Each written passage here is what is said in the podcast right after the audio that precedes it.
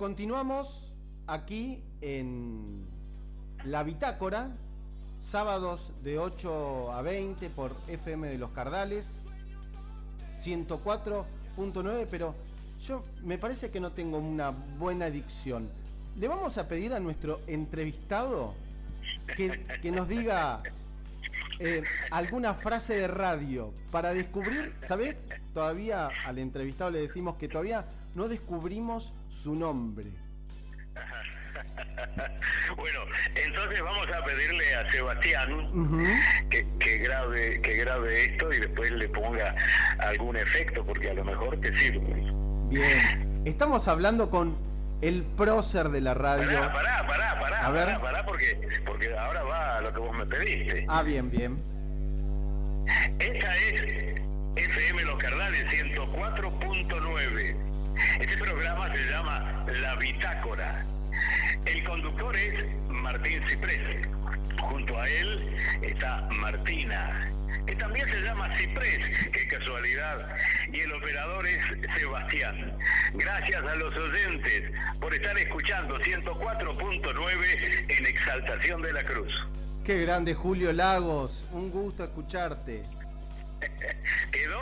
A ver, ¿qué, dice, ¿qué dice Sebastián? Si no, hacemos toma dos. ¿eh? A ver, ¿cómo quedó Sebastián? No, me dice que quedó espectacular.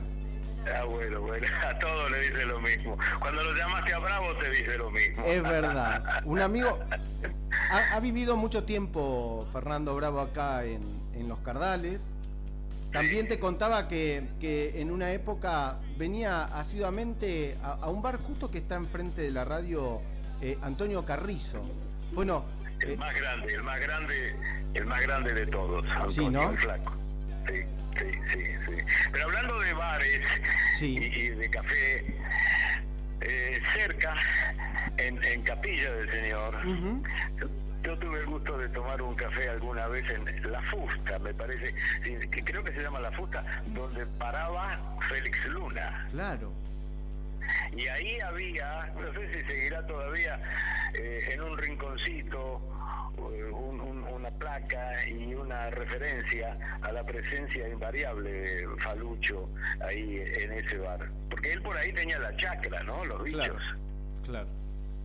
Sí, la verdad que uno se pone a pensar en, las personalidades que han transitado estas calles, Julio, y realmente uno eh, a veces cree que le tiene que hacer un, poco de homenaje ¿no? a, todos esos personajes que hicieron de Félix Luna de, contar la historia fácil para que la entiendan todos. Antonio Carrizo, que creo que fue el que eh, dio, dio hizo, aró esa, esa tierra fértil para que después vengan todos ustedes.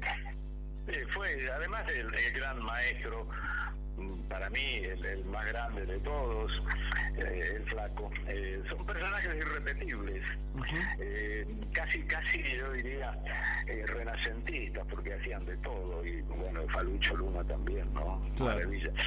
Bueno, ¿y ustedes son, son de ahí o son importados? No, no, no, nosotros somos de Fátima, acá muy cerquita de, Cardales, y, y bueno, eh, por, estas ganas de hacer radio, eh, nos vinimos acá a compartir la, tarde con, los amigos de la radio FM de los Cardales. Así que para nosotros. Martina, ¿qué edad tiene?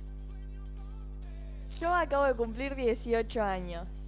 Uy, gente grande, gente muy mayor. Exactamente, está. Eh, oh. sí, sí, vamos a tener que buscar gente más joven más joven. Oíme Martina, acércate más al micrófono porque hay que salir fuerte y claro. ¿Qué has estudiado, Martina? Yo, eh, bueno, no, no estudié nada eh, en concreto. Estoy, estoy acá de, maña porque me, gusta mucho la radio, me gusta mucho. Quiso entrar al ICER, pero no pudo. Este año no, no, no, tuvo la oportunidad, así que hay que volver a, a probar. Bueno, debo decirte, Martina, que yo fracasé en el primer examen. A mí me bocharon en el primer examen de ingreso en el ICER.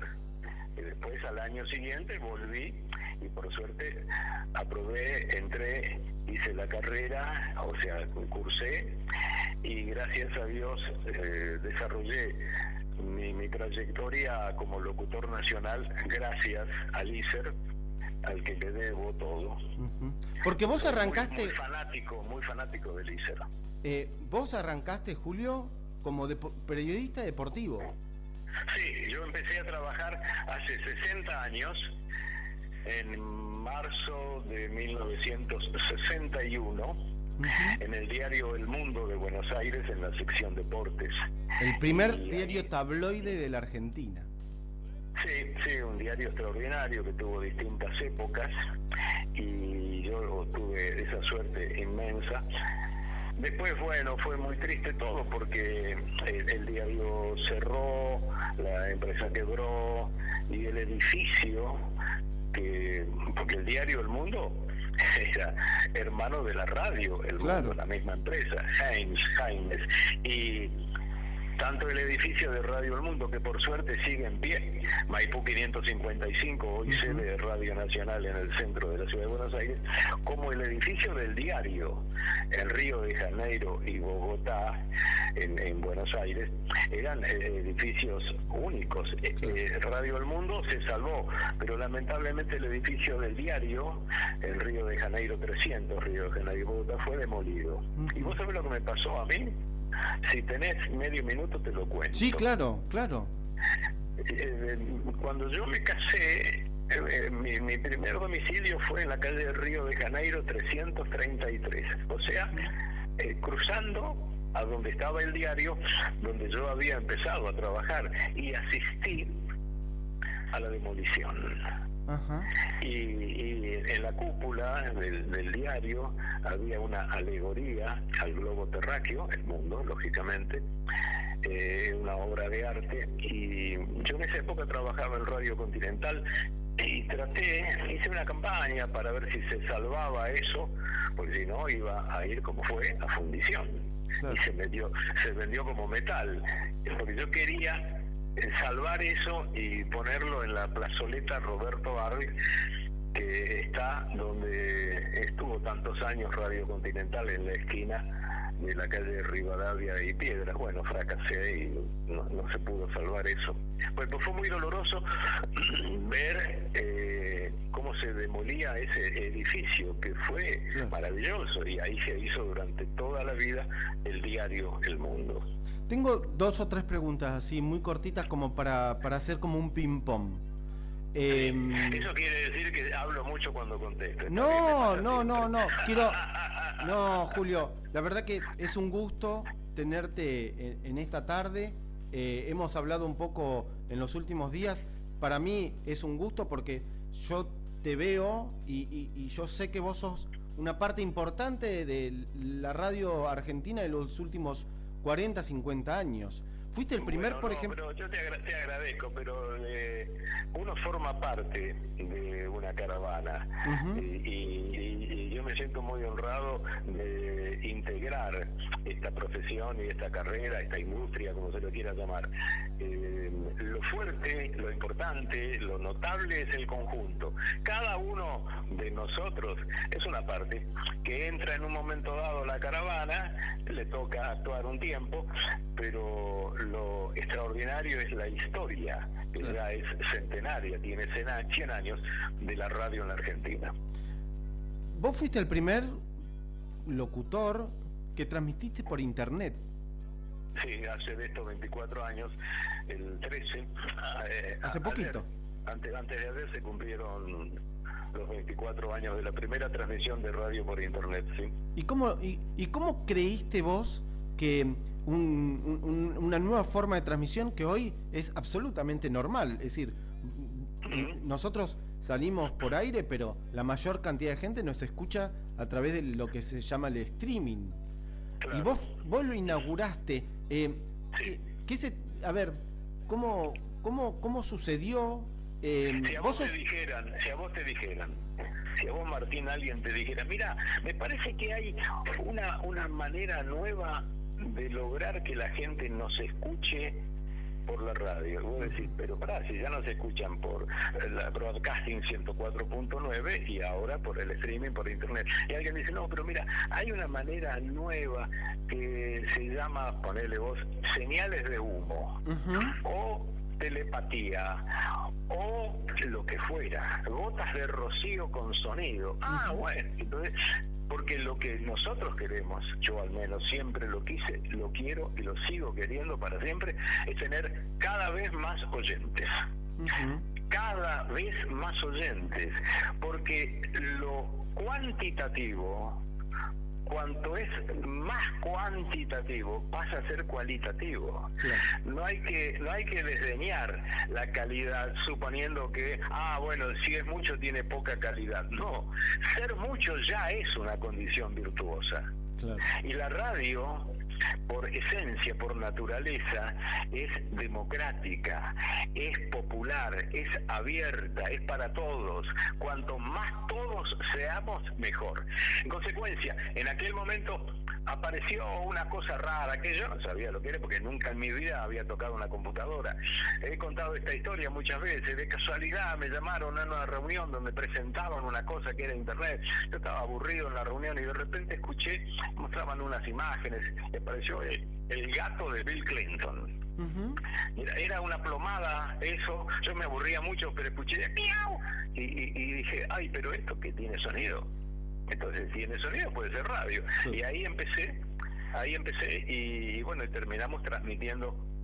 Fue el martes 13 de mayo de 1997, por primera vez estaba en, en Aspen, en radio, por internet, de manera consecutiva, o sea, no es que hicimos una prueba.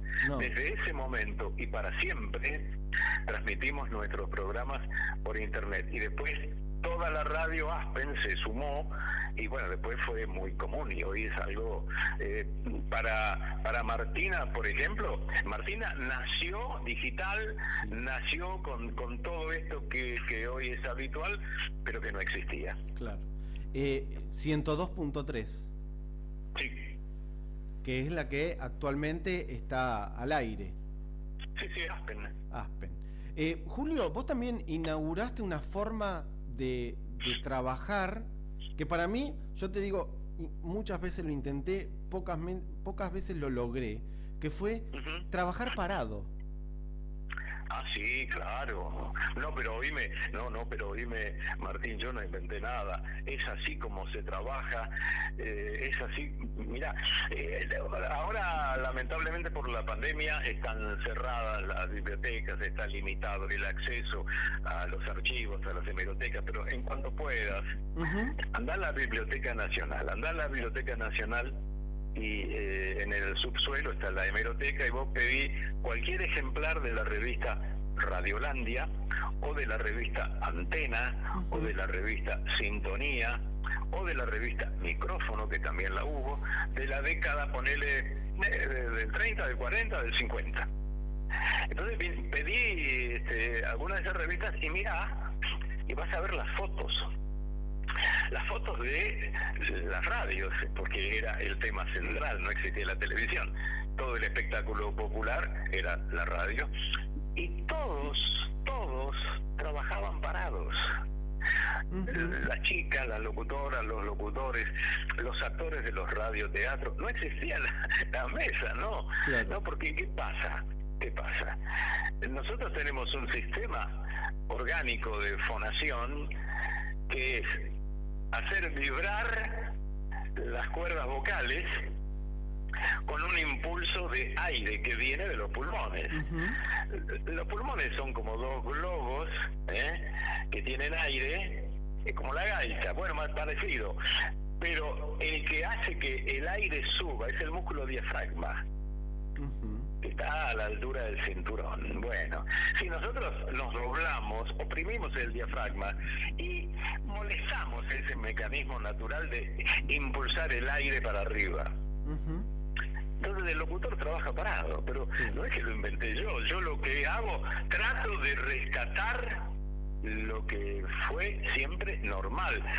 Alguien, muy vivo, mucho más vivo que yo, inventó este sistema arquitectónico de las mesas en forma de herradura, por ejemplo, que hay en todas las radios, todo el mundo trabaja sentado, cada uno con un micrófono. Y a Sebastián y a los colegas de Sebastián le genera un pequeño problema porque eh, si son cinco, vos tenés que tener cinco micrófonos abiertos. Con lo cual hay un riesgo de eh, realimentación, de sonido parásito. Y, si está hablando el tipo del micrófono 2, y vos tenés los cinco micrófonos abiertos, el del micrófono 4 hace un ruido con un papel, y entra como un cañonazo en la transmisión. Entonces, ¿vos qué haces? Vos cortás los otros cuatro micrófonos. Pero resulta que el del micrófono 5 quiere decir aire, quiere decir algo y, y, está fuera de plano. Bueno, en consecuencia, el locutor trabaja parado. Y trabaja parado mirando hacia el micrófono, lo cual es entrar en la misma perspectiva del operador que está enfrente. No sé, para mí, para mí personalmente, no se habla para el costado. Y hoy eh, los programas de radio son como este, eh, estudiantinas, fiestas de escolares, donde hablan todos al mismo tiempo y no le hablamos al oyente. en, en la dirección frontal del micrófono, en la línea recta que va hacia donde está el operador, yo me imagino que está el oyente. Claro, claro. Em, Julio, em, hace un, par de años, em, Fernando Bravo en una entrevista mm. decía que en la radio actual, te tengo que aclarar que yo también vengo del periodismo y que uno desembarca en la radio con, con una forma más dura y no de tanto entretenimiento, ¿no? Y decía que la radio argentina eh, la, había, la había ganado el periodismo y se estaba perdiendo un poco el entretenimiento. ¿Cómo crees que, el streaming, las nuevas formas, em, esto de pensar en el oyente, en el oyente eh, desde el punto de vista periodístico o del entretenimiento, el futuro de la radio, te estoy pidiendo alguna opinión de cómo ves el futuro de la radio. Periodismo hubo siempre en la radio, siempre hubo informativos, claro. noticieros. Lo que pasa es que hoy se le llama periodismo a algo que no tiene nada que ver con el periodismo y es la pontificación política. Un programa de tres horas donde hay un tipo que se la pasa hablando de la rosca política, eso no es periodismo. No, eso es eso es eh, un, un tráfico del chiquitaje, ni siquiera político, porque no me están hablando de política, me están hablando de los entretelones y de las idas y vueltas de cinco personajes que son siempre los mismos. No confundirse, no hay periodismo en radio, hay una deformación del periodismo, porque el periodismo es el relato de los acontecimientos, no lo que yo opino sobre los acontecimientos, porque poco falta para que te digan la temperatura en este momento en Exaltación de la Cruz es de 12 grados. Yo opino que esta temperatura es inconveniente. No, no tenés que opinar de todo, tenés que informar. y la información tiene que ver no solamente con lo que dijo Cristina, con lo que dijo Alberto, con lo que dijo Mauricio, con lo que dijo Lilita. No, párenla. Información es otra cosa. En este mismo momento, a las 7 de la tarde, 19 minutos, en algún lugar donde está encendida 104.9, hay alguien que está entrenando. Hay alguien que está a punto de ser mamá hay alguien que está a punto de asistir en una clínica a quien va a ser mamá. Hay alguien que está amasando empanadas. Hay alguien que está eh, dibujando un plano porque tiene un parcial en la facultad. La vida, la vida transcurre por muchos escenarios infinitos que están muy lejos del trapicheo político. Ahora me quieren hacer creer que periodismo es simplemente la politiquería y están equivocados. Y además, la palabra entretenimiento no es una palabra menor, porque cuando yo leo una novela, me estoy entreteniendo. Claro. Cuando yo miro un cuadro, me estoy entreteniendo. El entretenimiento, eh, esta, esta, todo es bipolar ahora en el mundo. Todo es blanco-negro, todo grieta. O, o, periodismo, o lo que creen que es periodismo, o entretenimiento. Una historia periodística bien contada. Yo te invito a leer Un agua fuerte de Roberto Ar, una página del maestro de Roberto Ar, Juan José de Solís Arregli. Y vos te vas a entretener. Claro. Te vas a entretener. Entretener es un, un relato que seduce, que emociona, que transporta. No es poca cosa entretener, no es un género menor. Ojalá la radio entretenga, ojalá. Y además, yo los desafío. En la memoria popular, porque tanto que este, ahora se investiga, bueno, hagamos un focus group. Hagamos un focus group. A ver de qué se acuerda el público. ¿De la información política o de algo que tiene que ver con un relato, con una canción, con una anécdota? Hagamos, seamos leales a la presunción de que somos democráticos y aceptemos el veredicto popular. Claro. Julio, eh, mirá, tu... la cara, mirá la cara de Martínez, te volvió loco este tipo. No, te está escuchando atentamente. Escuchando atentamente porque lo que decís es es muy increíble. Es, es algo que uno, yo por lo menos he vivido esto que vos decís, todo es blanco-negro y nunca hay unos matices, nunca hay grises, porque y, en, y hoy en día salir y poder encontrar eso y poder entenderlo es muy difícil cuando te vienen enseñando siempre de que solamente hay blanco y negro. Y la vida es toda la gama de grises que hay entre el blanco y negro. Claro. Y la radio, la radio es un arte y un oficio. Uh -huh. La radio es un arte y un oficio, no me canso de decirlo. ¿Esto qué significa? Que todo el tiempo el creador de radio, todo el tiempo está pensando cómo hago el programa de hoy, qué, música voy a poner, cuál es la cortina, cuál es, el, cuál es la sorpresa. Es un relato, la radio es un relato, entonces tiene que tener un principio, un desarrollo y un remate.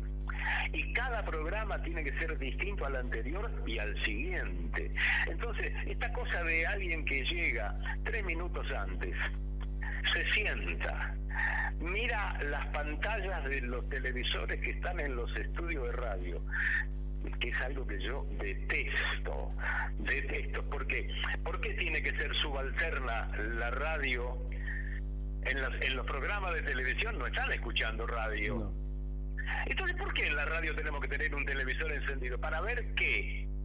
Para por la comodidad intelectual, por la pereza intelectual de no querer imaginar y crear algo artísticamente distinto. Entonces el tipo llega, manotea el diario, ve lo que está en la pantalla y empieza a hablar. Eso no es radio. Pero estos tipos no hubieran podido pasar ni por la esquina de Radio Espléndido, de Radio El Mundo. Claro. La radio es otra cosa. La radio se genera artísticamente antes y se va desarrollando como un hecho teatral, en vivo, en el momento. Ahora han aparecido los podcasts. Claro. ¿Qué son? Los podcasts son los derivados accidentales de esta de este monopolio que tienen los predicadores políticos en la radio. Entonces, si resulta que Martina quiere hacer un programa de la música, eh, no sé, la música de, del Caribe, hoy con los grandes creadores, los salseros de hoy, que hacen la simbiosis con, con el jazz en New York. No puede hacerlo porque no hay espacio en la radio. Tiene que hacer un podcast. Se compra una placa de sonido, y en la casa se hace el podcast. Eh, eh, resulta que Martín quiere hacer un programa de filatelia. Uh -huh. Olvídate, no podés.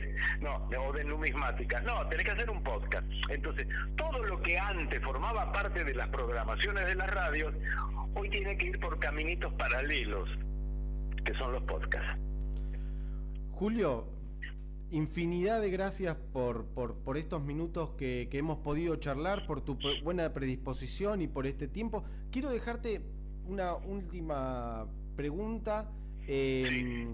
porque rescat hablamos de Antonio Carrijo, eh, Antonio Carrijo, eh, Carrizo y me dijiste que era el más grande, ¿no? Hace poco fue el cumpleaños de Cacho Fontana y, y, y, Sí. y vos lo has, le has estrechado la mano muchas veces. Eh, señor. fuiste compañero de, de Aula en el ISER, de Juan Alberto Badía, ¿puede ser? Sí. De, de Bravo. De, de Fernando me Bravo. Sentaba, me sentaba, en, eh, nos sentábamos juntos. En, eh, Beto se recibió un año después, pero los tres hemos formado parte de la misma quinta, por supuesto. Exactamente. Bueno, eh, Juan Alberto Badía también le costó mucho entrar a, al, al ISER, ¿no? Fue Sí, bochado sí, sí. muchas veces. Y uno empieza a, a repasar un montón, Héctor Larrea, ¿no? Sí. Eh, empieza a repasar nombres de, de- de la radio y es para sacarse el, el sombrero. Vos también No. sos parte, vos también sos parte de lo que vos dijiste, de esa camada de, de la radio que era, era el diario y la radio y, y después venía la televisión. Esa, ese, ese tiempo dorado de la radio. Eh, ¿A quién más podríamos nombrar para, para no ser injustos? Pero tenemos que estar un, este, un año entero porque hay muchísimos, muchísimos colegas, hay locutoras y locutores que a lo mejor no han tenido la consagración pública que, bueno, por, por, por obra del destino uno ha podido conseguir. Pero compañeras, yo he tenido compañeras locutoras extraordinarias, Zaida Pérez, eh, Leticia Funes, locutoras extraordinarias. Te digo así, Ujú. a, a primer pensamiento. Bien, ¿no? sí. El- el- o, o locutores. Gente que además fue conocida en otro momento, Rodríguez Luque, un creador de programas extraordinarios, que yo estoy diciendo nombres y apellidos que no, no están hoy en el conocimiento público. Pero no estaría mal que en algún instituto formador de, de profesionales haya una materia que sea muy linda, además, muy agradable. Mirar las revistas de las épocas anteriores y ver qué se hacía, quiénes eran. Infortunadamente Argentina es un país sin archivo, no tenemos archivo sonoro prácticamente de nada. Yo te digo, los programas que hacía Rodríguez Luque, y no tengo cómo demostrártelo, Claro. porque eso está en la memoria de mi corazón nada más. Y los que yo no escuché porque salieron cuando yo no había nacido, esta, esta, esta es la, la historia a la que pertenecemos nosotros. eh, Martín, Y- Ujú. y, y esta, esta es la deliciosa posibilidad de sentirte cómodo en un lugar que es tuyo, la radio. Eh, y, la radio nos permite asomarnos a- afuera. Y yo te querría preguntar, la reparación de la Avenida San Martín, ¿cómo anda? Ahí en Exaltación. Perfecto. La avenida Belgrano. Ah, porque yo estaba viendo que la San Martín también la están reparando. Bueno, Dicen que la. San Martín también la está reparando. Eso, eso ¿sabés cómo se llama, Julio? Producción. Te, te- te preocupaste para ver a dónde estábamos. Y, y eso, Y bueno, esa, esa es la radio. esa es la radio, exactamente. Julio, eh, no va a faltar oportunidad para volvernos a, a conectar. Te vuelvo a agradecer muchísimo esta predisposición y, y siempre esta amabilidad para, para haber logrado esta, esta charla. Va nuestro, nuestro cariño, nuestro afecto y, y también nuestro, nuestra admiración por tantos Muchas años gracias, de, de horas de radio eh, que hacemos nuestra. ¿eh? Yo te- te- para cerrar te quiero contar que, que una vez yo tenía un- una persona conocida en el lugar donde yo vivía que, que le hacía que tiraba cables en la época de eh, Muñoz, ¿no? Sí. Y con el tiempo terminó de, de- de ser operador en Radio Rivadavia, en la época de oro de Radio Rivadavia, que se llama. Raúl Nimet, ¡Claro! El húngaro. Terminó, Fue, compañero, fue compañero mío el húngaro. Mira vos, Raúl, Raúl un día le pido, Raúl, llévame un ratito a la radio. Entonces me dice, bueno, venite, me dice, ¿a quién querés ver? No, yo lo quiero ver a la REA, pero también quiero ver un ratito a, mm, a, a- a- a Carrizo. Me dice, bueno, pero yo a la una cambio el turno. Así que Claro. me dice, bueno, yo llegué a las 12, me Sí. permitió entrar 12 y 20. Héctor Larrea estaba con Viñona, con, con Beba Vidal y, y- y la, ot- Sí. y, y la otra locutora. Y, estaba eh, Daniel Mendoza, estaba Lujambio. Claro. Eh, así que yo pude ver ahí media hora trabajar a la REA. Yo tenía 18 años, la edad de Martina. Bueno, cuando, cuando eh, cambia el turno, largan un tema, largan otro tema. Había terminado la REA. Yo quería, lo, tenía que ver a Carrizo y salir de la operación. Ponen un tercer tema, ponen un cuarto tema, finaliza el cuarto tema, aparece Carrizo y dice, la vida y el canto se fue y me tuve que ir. Y no lo pude ver ni trabajar, a ver, un ratito al frente del micrófono. La verdad... Esa manera, esa manera extraordinaria que vos has reflejado muy acertadamente, te ha quedado grabado. La vida y el canto. Exacto, porque además yo lo escuchaba con mi abuelo, Julio. Eh, Porque Antonio, Antonio, yo, te robo 30 segundos. Sí, como no, sí. Esto forma parte de nuestro de nuestro patrimonio, ¿sabes? Es nuestro esto. Antonio eh, llegó a Radio El Mundo jovencito, hacía suplencias, kiosquitos. Kiosquitos son apariciones circunstanciales, episódicas, ¿no? y, no era locutor de turno. Pero él ya tenía la, inquietud que lo caracterizó eh, culturalmente, intelectualmente siempre.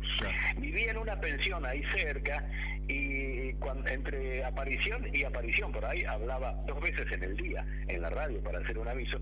Entonces estaba en un bar a la vuelta y leía y, claro, llamaba la atención, este muchacho joven, este, en una gran ciudad y en ese ambiente, leyendo siempre. Entonces, este, no faltó alguno que lo cargaba. Y, y, a mí Tony me contó, dice, me dijo así, Giles. Giles. No sabían que yo me estaba preparando para cuando llegara la oportunidad. Y la oportunidad llegó porque en esa época todo se leía. Claro todo estaba escrito y el locutor decía, señoras y señores, muy buenas noches. Estamos transmitiendo el programa de Martín Ciprés, La Bitácora. Todo eso el tipo lo leía. Eh, y, en un momento dado apareció un flaquito que decía algunas cosas sin leer.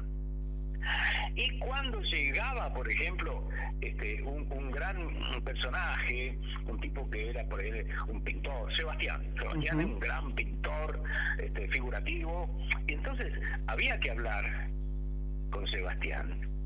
Y entonces los que estaban, los, los, los de siempre, no tenían esa gimnasia. Y entonces decían, que venga el flaco que habla sin papeles. Claro. Y el flaco hablaba sin papeles. Y entonces construyó una personalidad única, extraordinaria, pero además porque él tenía una acentuación especial.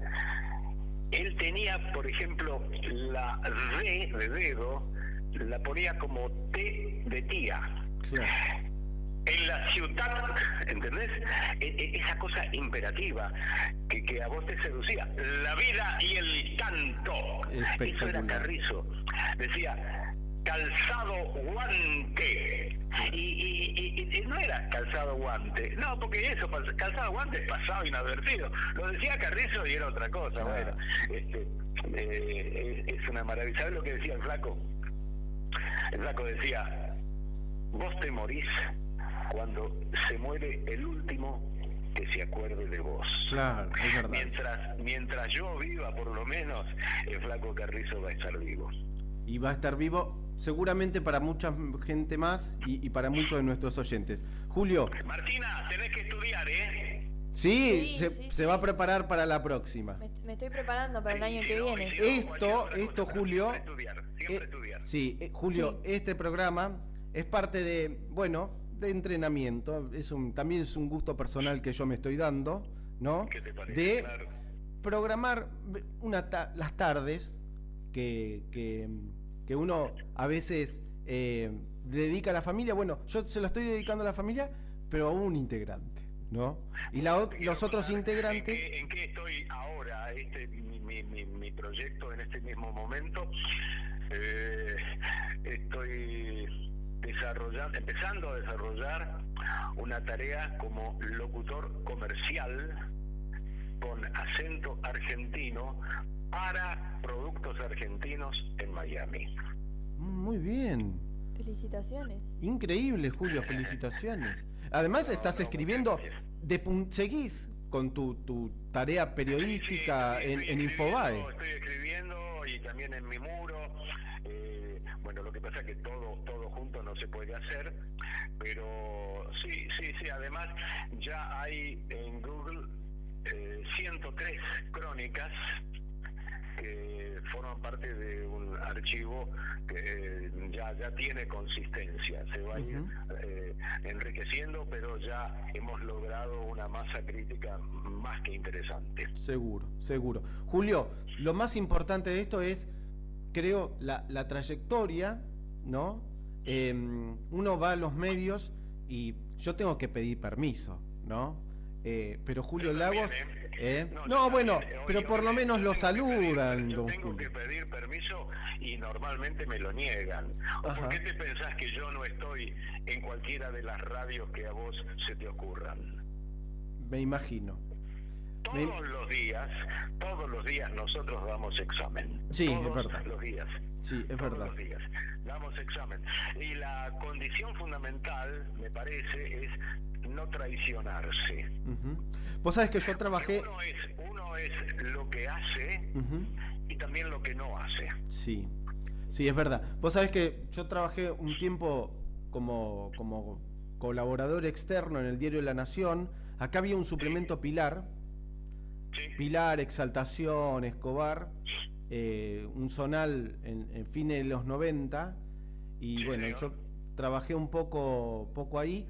Y cuando, eh, mirá cómo son las cosas, ¿no? Em, cuando salían los cheques de pago, yo en el banco me lo, me lo cruzaba, por ejemplo, a Carlos Zulanowski, ¿no? Y una vez tuve la oportunidad de charlar con él y preguntarle, bueno, ¿cómo eran los caminos esto para, para seguir creciendo en, en, esta profesión? Y me dijo, y es muy difícil.